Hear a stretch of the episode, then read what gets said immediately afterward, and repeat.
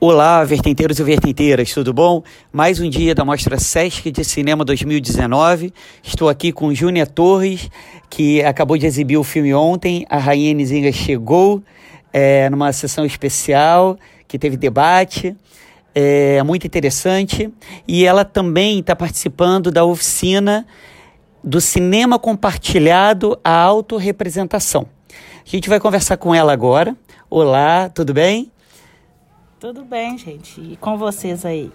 Então, a primeira pergunta é: como é que foi esse desenho da oficina? O que, que era mais importante ter? O que ficou de fora?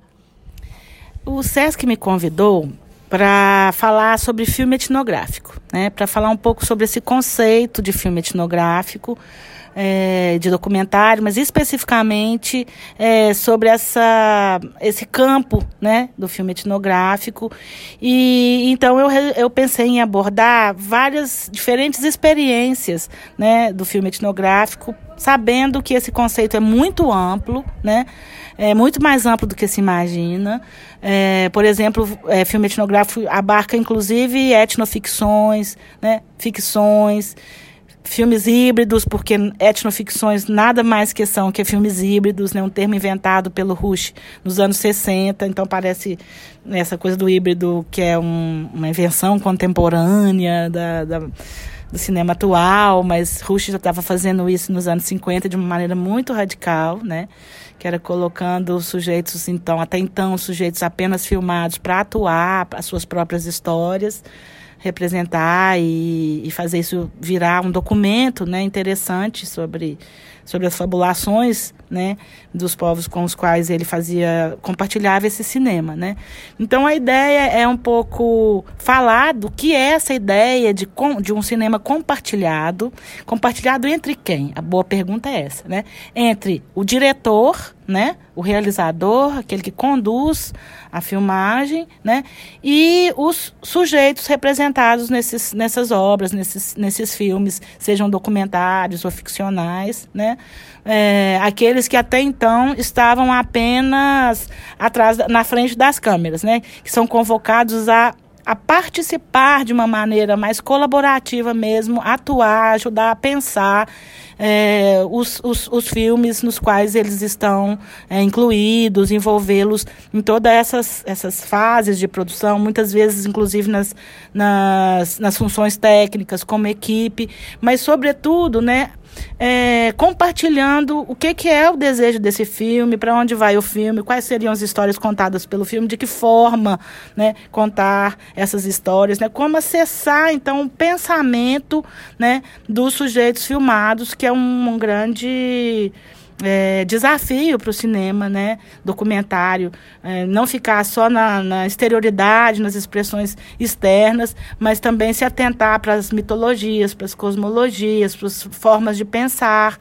Então a gente acredita que esse cinema compartilhado ele gerou frutos muito interessantes e é muito pouco conhecido ainda, né, é, no mundo do, do cinema. Então a gente quis trazer várias experiências do chamado cinema compartilhado e associar, né, e, e trazer isso de certa maneira num arco histórico para essa noção de autorrepresentação, né, que eu acho que é uma dialoga né, primeira, é, com, essa, com essas primeiras tentativas, com essas primeiras iniciativas, na verdade, de envolvimento dos sujeitos filmados, até então apenas é, é, que eram a, a, até então apenas personagens né, dessas obras, desses filmes, né, eles é, se autonomizam, né? É, então, povos indígenas, eu acho que aqui no Brasil você tem um exemplo que é um exemplo seminal sobre essa questão da autorrepresentação, que é os cinemas, que são os cinemas indígenas, né, as várias formas de cinemas indígenas que desde o começo dos anos 80, 86, para demarcar um, um surgimento com vídeo nas aldeias, trabalha nessa linha da formação de realizadores indígenas no campo da autorrepresentação, né, de, de como eles se veem, como eles se, se filmam, o direito, então, à autoimagem, né, é, e hoje você tem uma explosão, por exemplo, dos cinemas negros, do cinema negro no Brasil, com muitos realizadores muito potentes, fazendo um cinema cinema incrível, muitos curta-metragens, mas também cada vez mais gente nos longas, diretores negros, muitos diretores de periferia também, um movimento de coletivos na periferia, né, se autorrepresentando. Então, é falar um é falar um pouco desse, claro que em três dias, é falar um pouco, né, dessas experiências, né, de, de autorrepresentação, trazer muitos filmes e discutir com o pessoal que está participando da oficina sobre esses processos contemporâneos. A segunda pergunta é sobre é, a importância da oficina ocorrer, né, que o SESC está tá organizando em Paraty, é um lugar histórico e falar sobre documentário em um lugar histórico. É, eu acho que é importante porque, sobretudo, eu não sei se tanto nesse lugar, mas é importante, eu acho que foi importante essa proposta do SESC, porque o que eu tenho visto na mostra é uma intenção de diversidade, né? De trazer uma, uma diversidade formal, mas mais do que isso, trazer uma diversidade de sujeitos produzindo, que estão produzindo filmes, né? Então, não é, a gente não está falando apenas de uma diversidade de gênero, apenas uma diversidade nas linguagens, nas formas, mas uma diversidade nas pessoas que estão produzindo, que estão dirigindo. Então, você vê, eu percebo, pelo menos nessa curadoria do SESC, né? E também do ponto, que, que também do ponto de vista da, da autorrepresentação, né? Que esses vários é, e diferentes sujeitos que produzem filmes sobre, sobre si mesmos, sobre as suas comunidades, elas estão aqui representadas de uma maneira bastante diversa, né? É, enfim, comunidades tradicionais, é, é, filmes de gênero, né? filmes de mulheres, então filmes de periferia de, e sobretudo de, das de todas as regiões do Brasil, né? Então eu, eu considero isso muito importante, né? Eu acho que também Paraty sim tem uma importância, por exemplo, aqui na, na participando da oficina tem mais de uma pessoa que trabalha com as comunidades caiçara, né, que tem essa visada então para as comunidades é, tradicionais, né, Paraty como uma região que tem uma relação também muito especial do homem com o mundo natural, né? É, é interessante pensar esse cinema que, que revê a, a relação dos, dos ocidentais, né? É, que é desastrosa, né? Que tem sido desastrosa essa nossa civilização, que tem sido desastrosa na relação com os não humanos em geral, e, e como que o cinema pode ser, então, esse, esse instrumento de, de aproximação de diferentes formas de ser e estar no mundo que pensam essa relação com os não humanos de uma forma mais generosa do que nós ocidentais brancos. Então, eu acho que aqui em Paraty você tem, você tem comunidades, tem os quilombolas, tem os caiçara, e tem gente interessada em aprender pelo cinema, com, através de oficinas, através de, do estímulo à, à autorrealização, e que estão participando da oficina, né? Então, é eu acho que o histórico, nesse sentido, de um lugar antigo onde essas tradições permanecem. A terceira pergunta, praticamente você já respondeu, sobre traduzir o título do é, Cinema ah, Compartilhado à Autorrepresentação. Então agora eu vou partir para duas provocações. Sim. A primeira provocação é uma pergunta e aí eu coloco a minha provocação.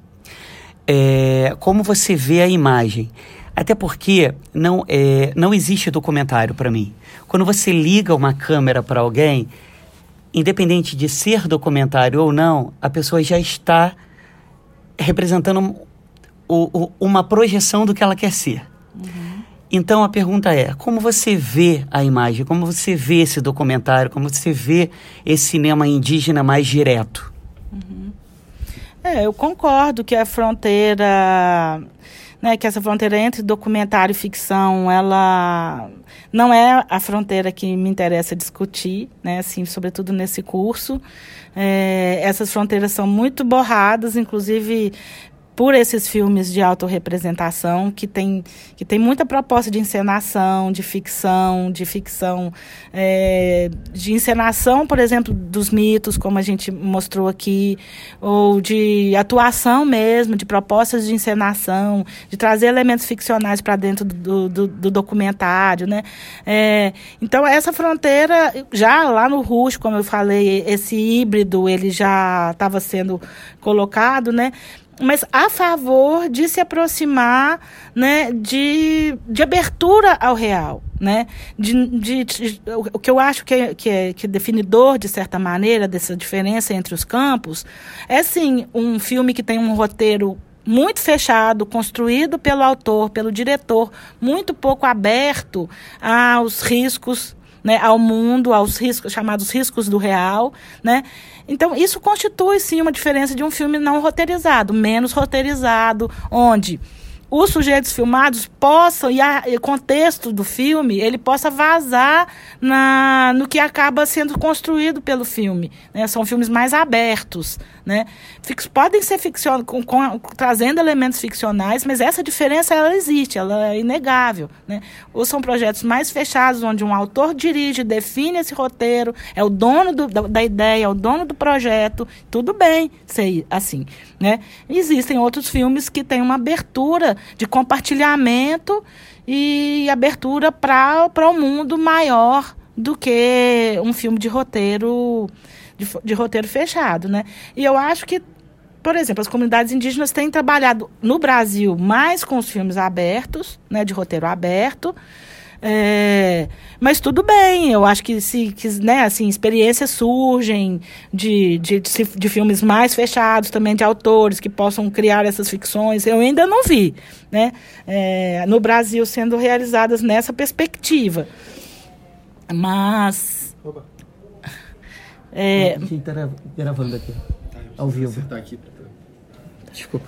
E Bom, mas acho, acho que é isso, assim, eu, eu acho que, essa, que a imagem, né, que a questão da, da, dessa, dessa autoimagem, ela, sobretudo que a gente está falando desses cinemas que são construídos em, em situações mais coletivas, né, elas então, de onde vem os filmes? Elas, elas balançam essa ideia de autoria, elas, elas nos fazem questionar essa, essas ideias de autoria, né? É, e, e, elas, então, eu acho que, é, que essas, é, que o que o que está em jogo aqui não é tanto se um filme é ficcional ou, ou documentário, né? Eu acho que concordo, o, o, o cinema ele já está no campo, o Rush mesmo falava isso, ele já está sendo produzido no campo do imaginário, né? Ele já, quando você está no campo da imagem, você já você já não está colado ao real. Não é isso. Não se trata de uma observação do real, né?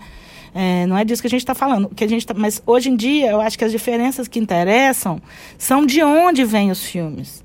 É a coisa do lugar de fala mesmo, de onde vêm os filmes, quem está falando por quem naquele filme, né?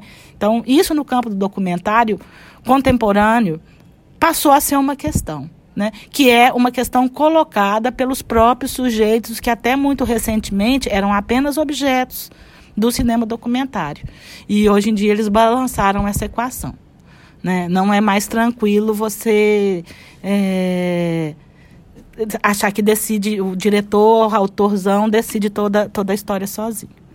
Última pergunta. É, última provocação também. Como é que você vê, nesse momento, o futuro do cinema indígena?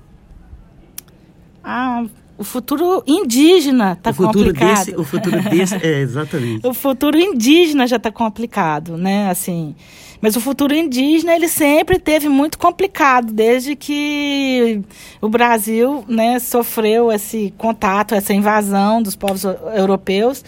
É, a, a, vida indígena já está muito complicada, essa existência indígena é muito complicada e ela só que ela tem resistido, né? Ela tem inventado formas e tem conseguido resistir. Já esteve em situação muito mais difícil, né? Os povos indígenas deram uma grande volta por cima nos, nas últimas décadas, inclusive do ponto de vista numérico, né, do ponto de vista de terras demarcadas. Hoje em dia, eu acho que o, o movimento indígena é o movimento mais aguerrido, mais que, que apresenta uma resistência mais concreta ao governo é, etnocida que se instalou entre nós. Né? Ele é um governo etnocida e ele é um governo que também elimina as diferenças, quer eliminar as diferenças também no campo da linguagem, das expressões, né? da censura. Então, claro que vai, vai dificultar o cinema indígena no sentido de que editais vão faltar, né, de que recursos vão, vão faltar, porque é um governo que de jeito nenhum quer fortalecer nada dessas, dessa, dessa produção. É, pelo contrário, é um, quer eliminar a diferença. Né? Então, vai complicar para os indígenas, mas vai complicar para todos nós, está complicando para todos nós do cinema, né? Que não é interessante investir nesse campo, mas é, é, é, nesse campo do cinema. Eu acho que só que eu acho que os indígenas vão ser são os, os aliados mais fortes, né, que hoje a gente tem para reverter essa situação, né? Então, assim, eu acho que é, uma, é, um contexto complicado, mas existe luta. E a luta indígena é muito forte e acho que a nós cabe som, nos somarmos junto a essa luta. Muito obrigado. É, parabéns pela oficina. E, galerinha, a gente então se vê amanhã em mais outras oficinas. Ou, é, com entrevista com outros oficineiros. Acompanhe toda a cobertura no nosso site, vertentedocinema.com e nas redes sociais.